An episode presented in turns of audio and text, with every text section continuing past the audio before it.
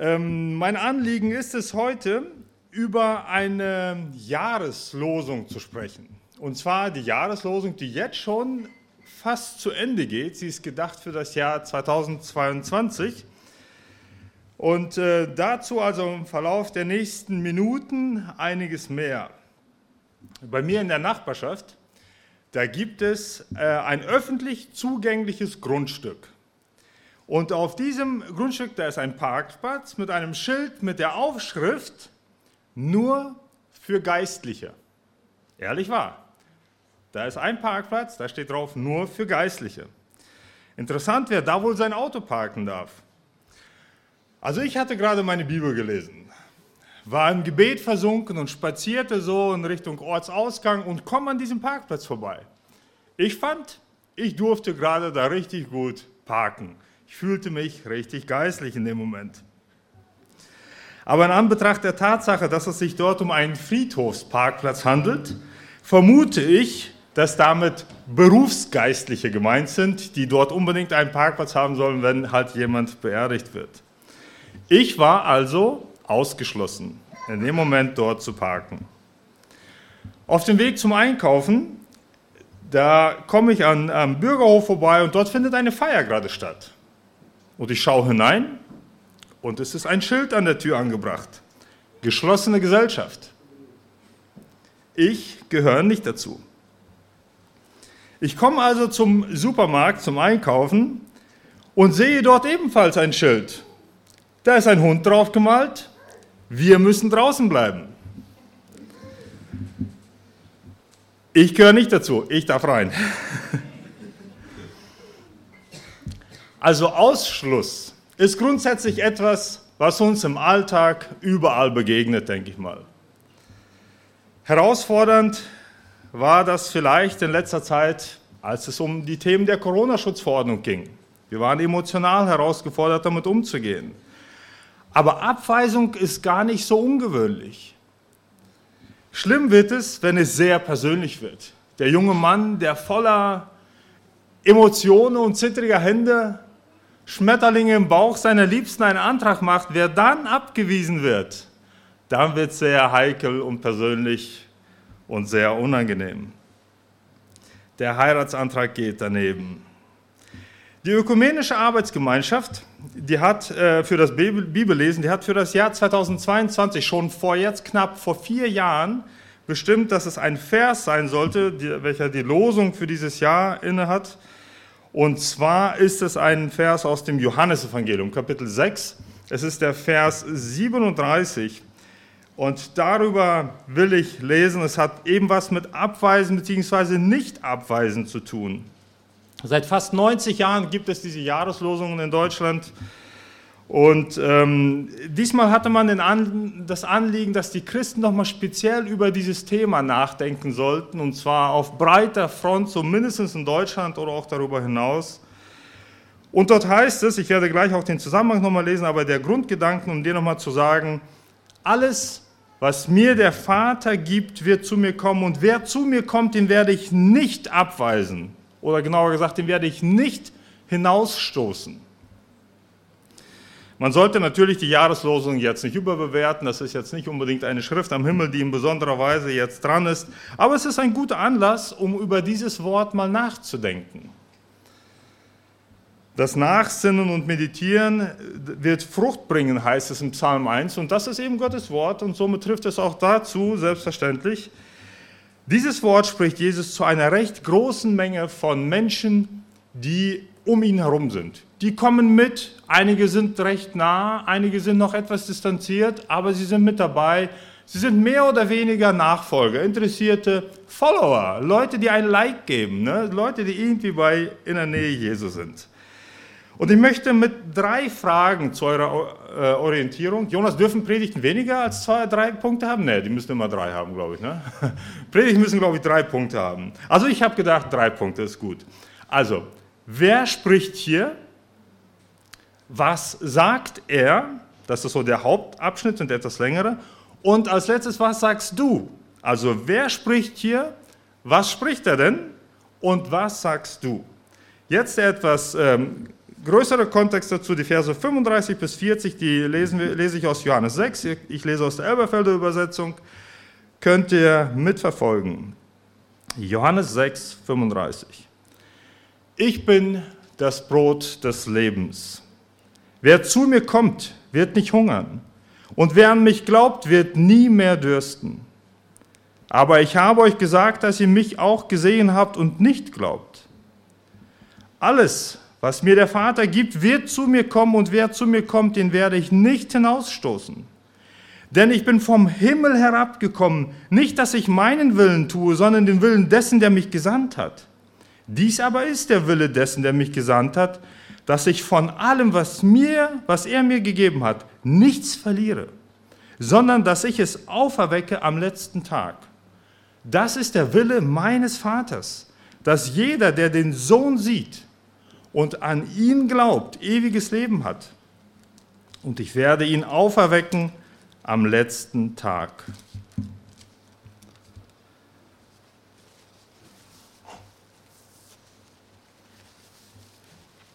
Alles, was mir der Vater gibt, wird zu mir kommen, und wer zu mir kommt, den werde ich nicht hinausstoßen.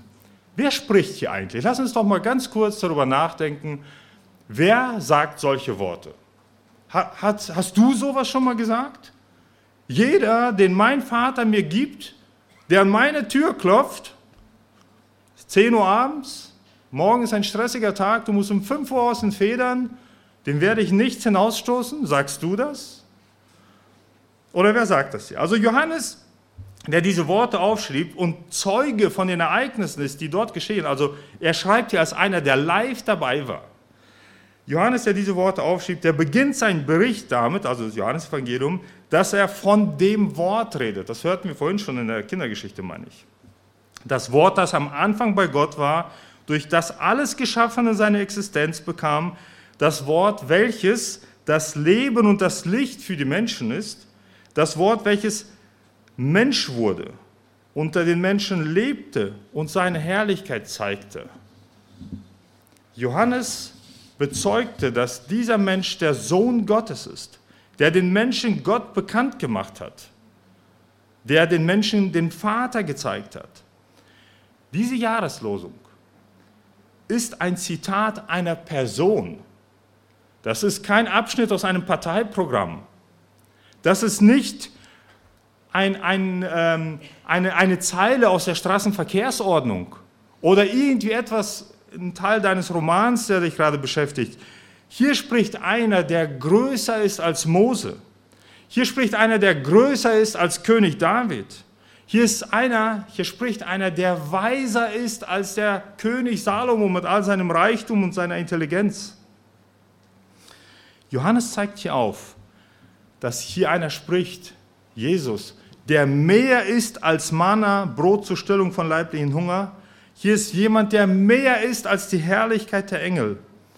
Hier spricht einer, dessen Geburt durch Propheten vorausgesagt wurde. Also deine Geburt wurde von der Hebamme wahrscheinlich ungefähr auf den Monat oder vielleicht auf die Woche genau vorausgesagt, wann das kommt, aber da warst du schon im Werden. Hier spricht einer, dessen Geburt auf Erden über tausende von Jahren vorhergesagt wurde. Es ist nicht irgendwie eine normale Person, die hier spricht.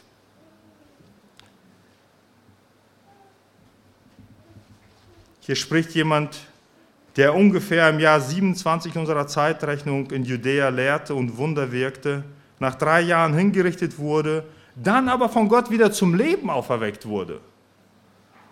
Hier spricht Jesus, der in der Geschichte bestätigte Mensch und von Gott beglaubigte Retter der Welt, der Sohn Gottes. Das, was er hier sagt, wenn das stimmt, wer er ist, dann kommt das von ganz, ganz höchster Stelle des Universums. Um uns, um uns herum wird ständig kommuniziert. In Schriftform, ganz normal verbal, Wen hörst du in deinem Leben reden? Wer hat dein Ohr? Wer spricht viel in deinem Leben? Wer, wer darf sozusagen dir hineinreden? Wem hörst du in deinem Alltag gerne zu? Wer hat deine Aufmerksamkeit? Beim Thema Wer spricht hier stellt sich somit immer auch die Frage, wer spricht eigentlich zu dir so? Wessen Follower sozusagen bist du? Wer hatte dieses Jahr 2022 ganz häufig deine Aufmerksamkeit? Wir sind noch nicht am Ende des Jahres, aber man kann ruhig so ein bisschen Revue passieren. Und wer wird es voraussichtlich 2023 haben? Wer spricht? Hier spricht Gottes Sohn. Hat er deine Aufmerksamkeit? Hörst du ihm zu? Denn wir kommen nun zum zweiten Punkt. Was sagt er denn, der da spricht? Alles, was mir der Vater gibt, wird zu mir kommen und wer zu mir kommt, den werde ich nicht hinausstoßen. Also wer kommt, wird nicht hinausgestoßen. Ich kann kein Griechisch, aber die können, die sagen, dass hier eigentlich von einer doppelten Verneinung sogar geredet ist oder, oder eine doppelte Betonung des Neins. Auf gar keinen Fall nicht wird das passieren. Wer zu mir kommt, den werde ich auf gar keinen Fall hinausstoßen. Lass dir das mal kurz auf der Zunge zergehen. Was das bedeutet, wenn der Schöpfer, wir haben ja gerade definiert, wer das sagt, wenn der Schöpfer von Himmel und Erde zu dir, du als Individuum sagt, wenn du zu mir kommst, also vielleicht wärst du ja echt geflasht, wenn Messi zu dir sagt, wenn du zu mir an die Tür klopfst, du bekommst einen Ball von mir, ein Trikot mit meinem Autogramm, das wäre schon heftig. Hier sprechen wir von einem, der höher ist als Messi, der Messi mit links umdribbelt. Hier sprechen wir von jemandem, der viel cooler, besser, stärker, höher, weiser, reicher, egal welche Begriffe du nimmst, der toppt das Ganze. Und er sagt nun zu dir, wenn du zu mir kommst, ich garantiere dir, mit dem, was dich gerade beschäftigt, ich schicke dich nicht weg. Das müssen wir erstmal so stehen lassen. Ablehnung wirst du bei mir nicht bekommen. Sind eigentlich alle gemeint? Nein, müssen wir tatsächlich verneinen. Diejenigen, die hier ausgeschlossen werden, sind die, die ihn ablehnen oder aus falschen Motiven seine Nähe suchen. Diesen wird er irgendwann sagen, ey Leute, euch habe ich echt nicht gekannt. Ihr habt nicht mich gesucht, ihr habt was anderes gesucht. Aber alle anderen hören, für eure Seelen, für deine Seelen, Seele gebe ich Ruhe. Das Anliegen des Apostels Johannes war es, den Menschen zu zeigen, dass dieser Mann aus Nazareth, den man so kannte, der im Dorf groß geworden war, der der Zimmermann war, dass er wirklich der ist, von dem die Propheten berichtet haben, dass er kommen wird und dass er nun in die Welt gekommen ist, um die Menschen vor Gottes Gericht zu retten.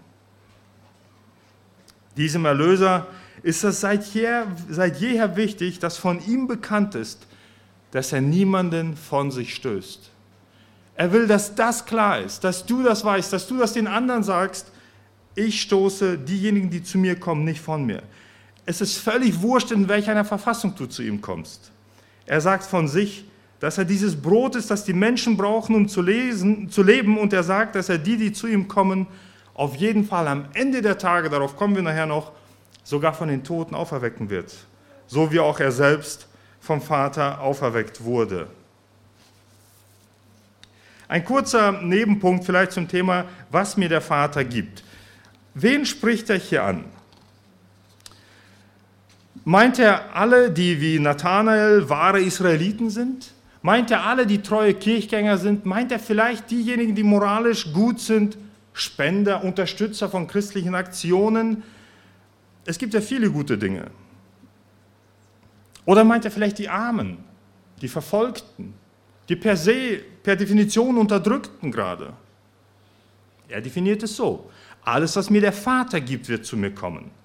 Was ist mit den anderen? Sind die, die nicht kommen, womöglich nicht vom Vater gegeben, um verdammt abgelehnt zu werden? Ich muss es hier einfach ansprechen, weil es hier so steht, aber meinen Fokus werde ich nicht darauf richten, denn ich bin nicht gut genug in diesen theologischen Schulen, das zu erklären mit all diesen Begriffen wie Prädestination und Vorherbestimmung. Ich sage dir, du musst darüber gar nicht nachdenken in diesem Zusammenhang. Gottes Gedanken sind einfach unfassbar viel höher als unsere und so viel weiter, als wir in der Lage sind, ihnen zu folgen. Und es ist daher oft schwer, Gottes Gedanken nachzudenken. Was wir sehen, der Vater ist aktiv, der Sohn ist aktiv und sie wirken beide zusammen. Der Mensch wird aufgefordert, dem Evangelium gegenüber gehorsam zu sein und das Vertrauen auf diesen Mann zu setzen, Jesus aus Nazareth. Und wir sehen, dass viele Jesus aus punktueller Befriedigung suchen. Und wann immer das der Punkt ist, dass Menschen Jesus zu einer persönlichen Bereicherung suchen, ohne das zu suchen, wofür er gekommen ist, dass sich da die Wege trennen. Das Wort kommen zu Jesus ist austauschbar mit Glauben. Und Jesus wirbt mit verschiedenen Wundern und Belehrungen darum, dass Leute, die sich mit Jesus beschäftigen, seine Zuhörer, dass sie ihm Vertrauen schenken, Glauben schenken mögen. Dieses Wort aus Johannes 6, 37 soll jedem, der Gott gegenüber schuldig geworden ist, Mut machen, den Schritt auf Jesus zuzugehen. Oder anders ausgedrückt, Mut machen, das Abenteuer Jesus nochmal richtig anzugehen. Was hat das mit diesem Mann auf sich, der vor 2000 Jahren gelebt haben soll? Jesus sagt, was du benötigst, bekommst du exklusiv bei mir. Denn ich bin das Brot des Lebens. Wer zu mir kommt und glaubt, der wird, dem wird auf jeden Fall geholfen werden. Dem geht es wie einem, der nie mehr hungern wird. Aber Hunger ist eine Sache, die beschäftigt uns ja kaum noch, oder? Wer hat denn mal das letzte Mal gehungert? Und zwar deswegen, weil kein Essen da war und nicht deswegen, weil zu viel Essen da war. Vielleicht kann man das auch ins 21. Jahrhundert so runterbrechen, dass man sagt, ich beschäftige mich nämlich gerade damit, mir ein neues Handy zu kaufen, denn meins will einfach gar nicht mehr. Und ich habe einen Vertrag, bei dem ich einfach nie Empfang habe. Was ich mir momentan am meisten wünsche, ist ein Handy mit 5G Geschwindigkeit und dauerhaft unbegrenztem Datenvolumen. Das ist das, was ich mir wünsche, weil ich bin es echt leid, dass ich ständig auf Empfangsuche bin. Und wenn ich dann mal Empfang habe, dann habe ich kein Datenvolumen mehr. Heutzutage könnte man vielleicht sagen, Jesus sagt, ich bin derjenige, bei mir hast du ein besseres Netz als bei der Telekom. 5G ist nichts dagegen und es gibt keine Grenzen beim Datenvolumen. Nie mehr WLAN-Suche.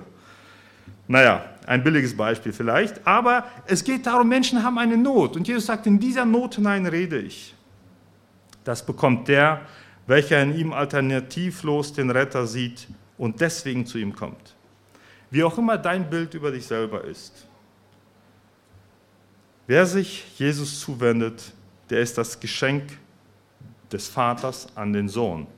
Okay, nochmal. Wer sich Jesus zuwendet, nehmen wir mich als Person. Alexander wendet sich Jesus zu. Ich bin ein Geschenk des Vaters an den Sohn Jesus. Hier also sehen wir eine Kommunikation zwischen Gott dem Höchsten, dem Vater also, und seinem Sohn. Der Vater sagt zu Jesus, hier mein Sohn, ich habe ein Geschenk für dich. Nimm den Alexander, den schenke ich dir. Und der Sohn sagt, danke Vater, wenn du ihn mir gibst, dann werde ich diesen Alexander nehmen, ich werde ihm dich offenbaren, er wird ganz viel von dir verstehen und kennenlernen. Und am Ende der Tage, wenn der Alexander stirbt, dann werde ich ihn, wenn die Zeit kommt, von den Toten auferwecken. Und er wird mit mir in meiner Herrlichkeit auf meinem Thron sitzen und mitherrschen. Hast du dich da drin gerade gesehen? Also wenn ich mich umschaue, dann sehe ich lauter Geschenke des Vaters an den Sohn. Gott der Vater sieht dich als denjenigen, der zu Jesus kommt. Und der Plan des Vaters ist, dass du am Ende der Tage, wenn wir in aller Herrlichkeit sein werden, auf dem Thron des Sohnes sitzt und mitherrscht. Das ist der Plan. Dort sind wir noch nicht. Dort werden wir aber hinkommen. Ihr könnt das nachlesen in 2 Timotheus 2,12 und Offenbarung 3,21. Warum wird Jesus den Kommenden nicht abweisen? weil er ein Geschenk des Vaters ist.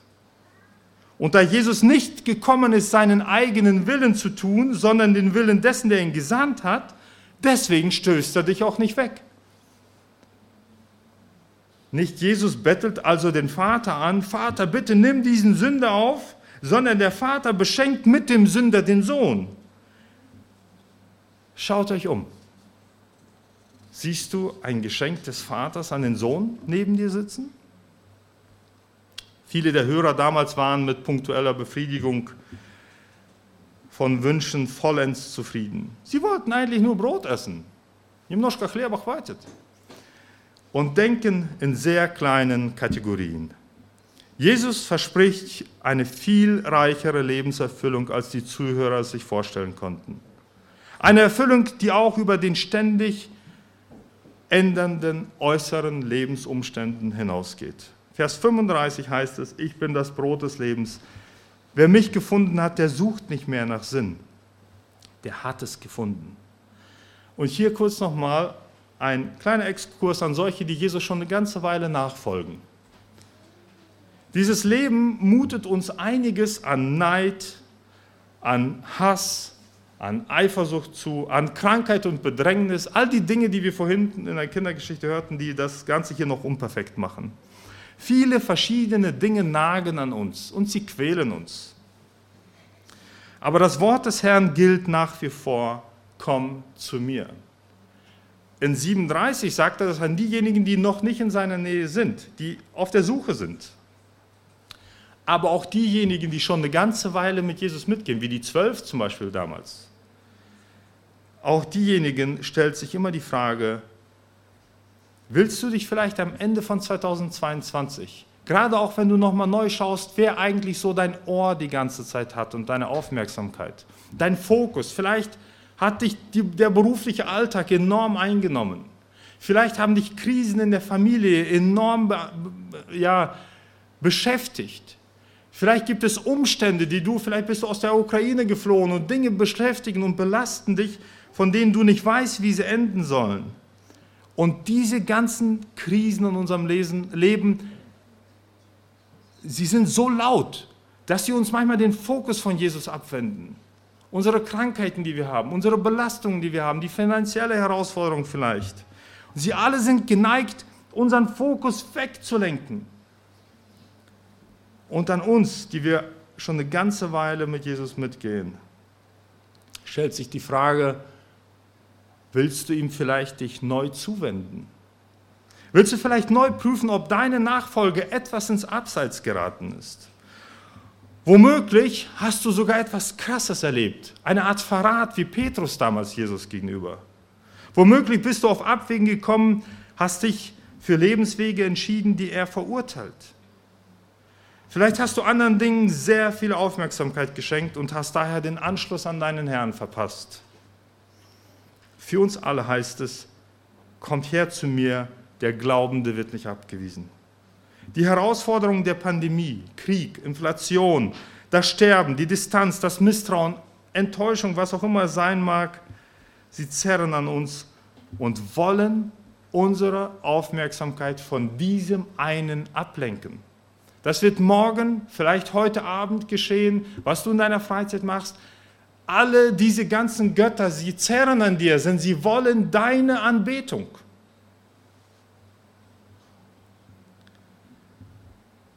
Und für uns alle heißt es, kommt her zu mir. Er ist es mehr wert als alles andere, dass wir uns ganz auf ihn konzentrieren und täglich unser Kreuz auf uns nehmen und ihm nachfolgen. Warum zu ihm kommen? Was sagt er? Er sagt, ich bin das Brot des Lebens. Du brauchst was zu essen. Nahrung, die du benötigst, bekommst du bei mir. Sonst wirst du nicht satt werden, wo auch immer du dieses Brot suchst.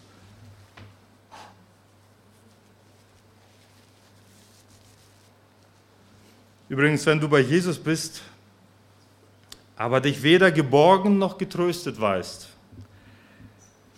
wenn der Glaube dir irgendwie nicht wirklich Sinn des Lebens verspricht, dann stell dir die Frage nach deinem Gottesbild. Wem folgst du nach, dass er dir das nicht gibt? Womöglich bist du auch etwas in die Irre geführt. Mir ist das auch schon öfter in meinem Leben passiert. Und da hat es mir geholfen, mal ganz bewusst eine ganze Zeit lang nur die Evangelien zu lesen, um nochmal genauer zu sehen, wer ist dieser Jesus eigentlich. Oder wenn du Mühe hast mit der Größe Gottes, lies mal eine ganze Weile das Alte Testament. Das kann dir helfen, Gott als den Herrscher, den Allmächtigen, den Souveränen nochmal zu sehen, der am Anfang der Zeit schon wusste, wo er hin wollte. Oder ganz besonders kann es sein, wenn du die Offenbarung nochmal liest, eine ganze Weile da mal eintauchst in diese, ähm, in diese ganz besondere Art des Buches. Und gerade schon im ersten Kapitel, darüber habe ich vor einer Weile hier mal gepredigt, nochmal die Größe Jesus siehst. Das kann dir helfen, eine gewisse Auslotung zu bekommen.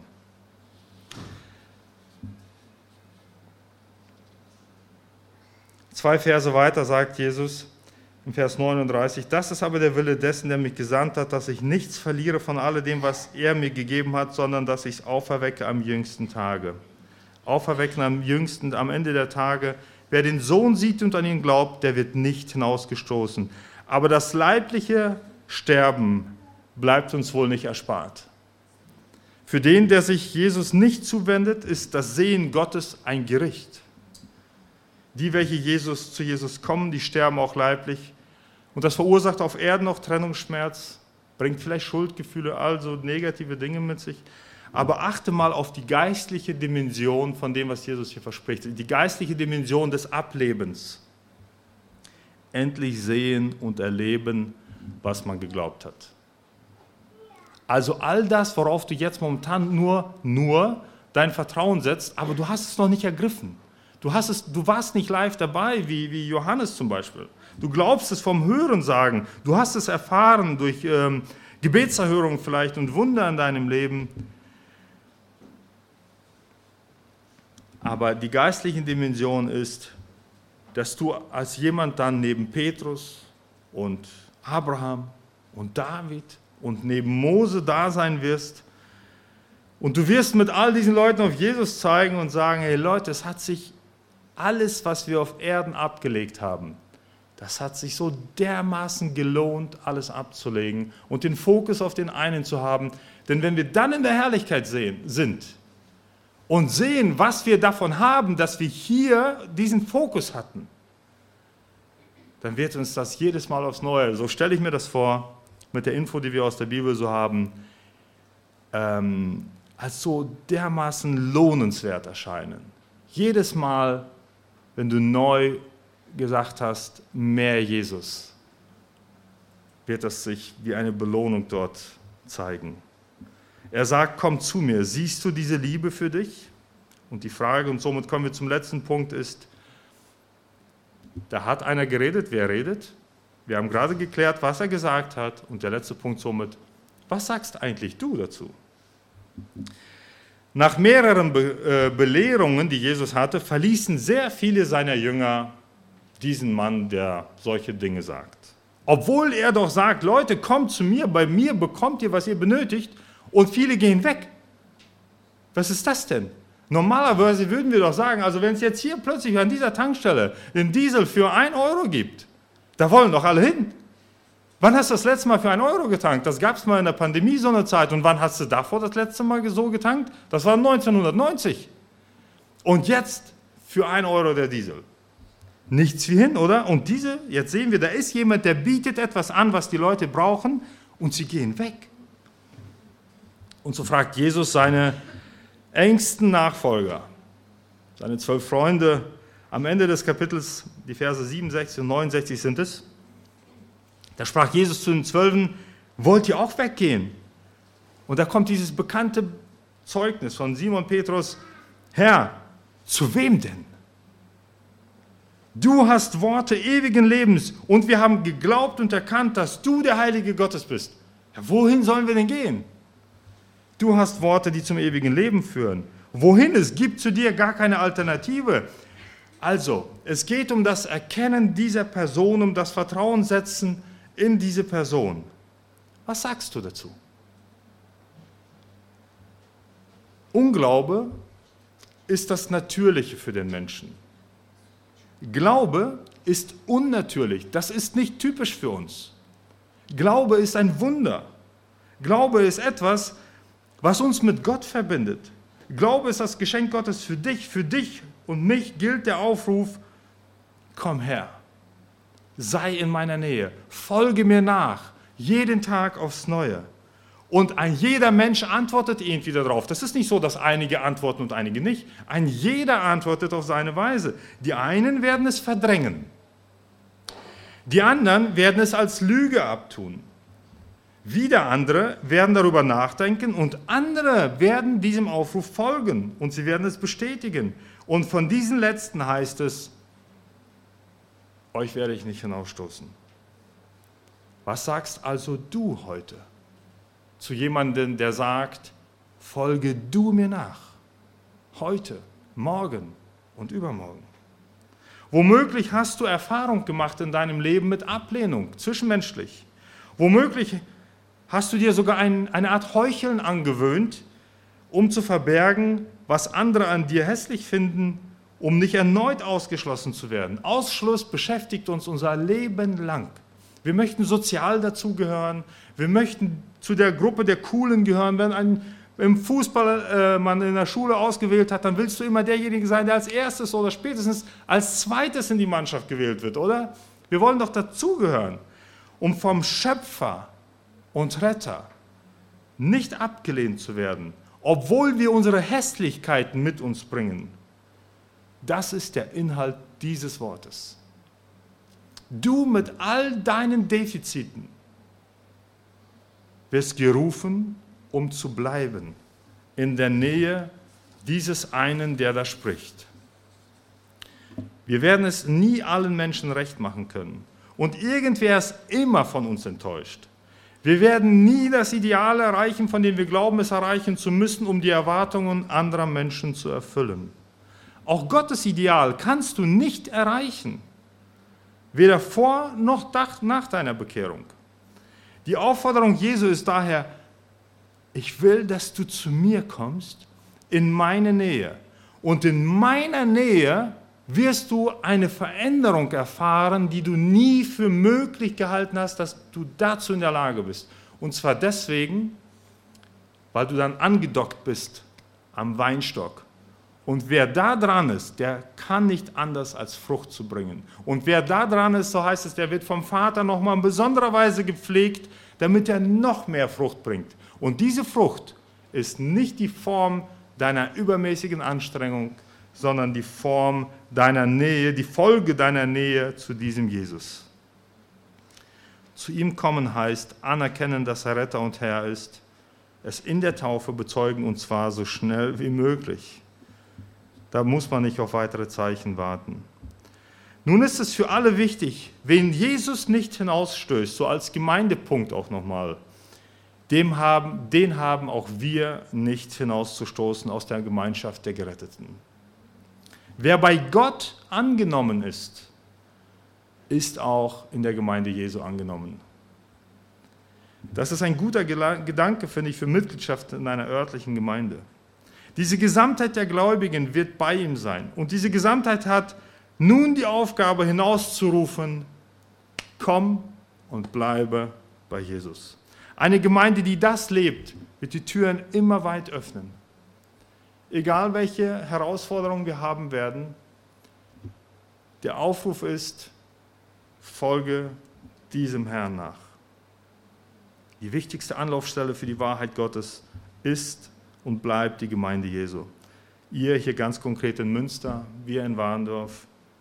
Wir wissen nicht, welche Herausforderungen die Zukunft mit uns bringt. Wir haben Corona nicht vorhergesehen. Die meisten haben den Ukraine-Krieg nicht vorhergesehen.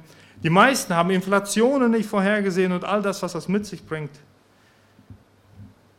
Die Jahreslosung macht aber klar, unser Herr fordert von seiner Gemeinde, dass wir seine werbende Einladung schrankenlos verkünden zu jeder Zeit an alle Menschen. Selbst wenn die Gottesdienste irgendwann nicht möglich sein sollten, warum auch immer, dann müssen wir kreative Wege finden, um diesen Ruf doch hinaus schallen zu lassen an alle Menschen. Denn der Glaube kommt nun mal aus der Verkündigung und dafür sind Christen verantwortlich, nicht Engel. Somit will ich zum Schluss sagen, Abweisung ist nicht grundsätzlich schlecht. Die Frage ist eher, wer weist ab? Wovon wirst du abgewiesen? Jesus spricht, wer glaubt, der ist vom Vater gegeben und wird nicht hinausgestoßen. Glaubst du? Der Retter der Welt sagt mit Auferweckungsgarantie, ich werde den Glaubenden nicht von mir weisen. Was sagst du? Ablehnen oder glauben? Dich neu ausrichten und ausloten oder im alten Trott bleiben? Und mit zwei Versen beende ich die Predigt aus Johannes 1, die Verse 11 bis 12. Er kam zu seinem Volk, aber sein Volk wollte nichts von ihm wissen. All denen jedoch, die ihn aufnahmen und an seinem Namen glaubten, denen gab er das Recht, Gottes Kinder zu werden. Amen.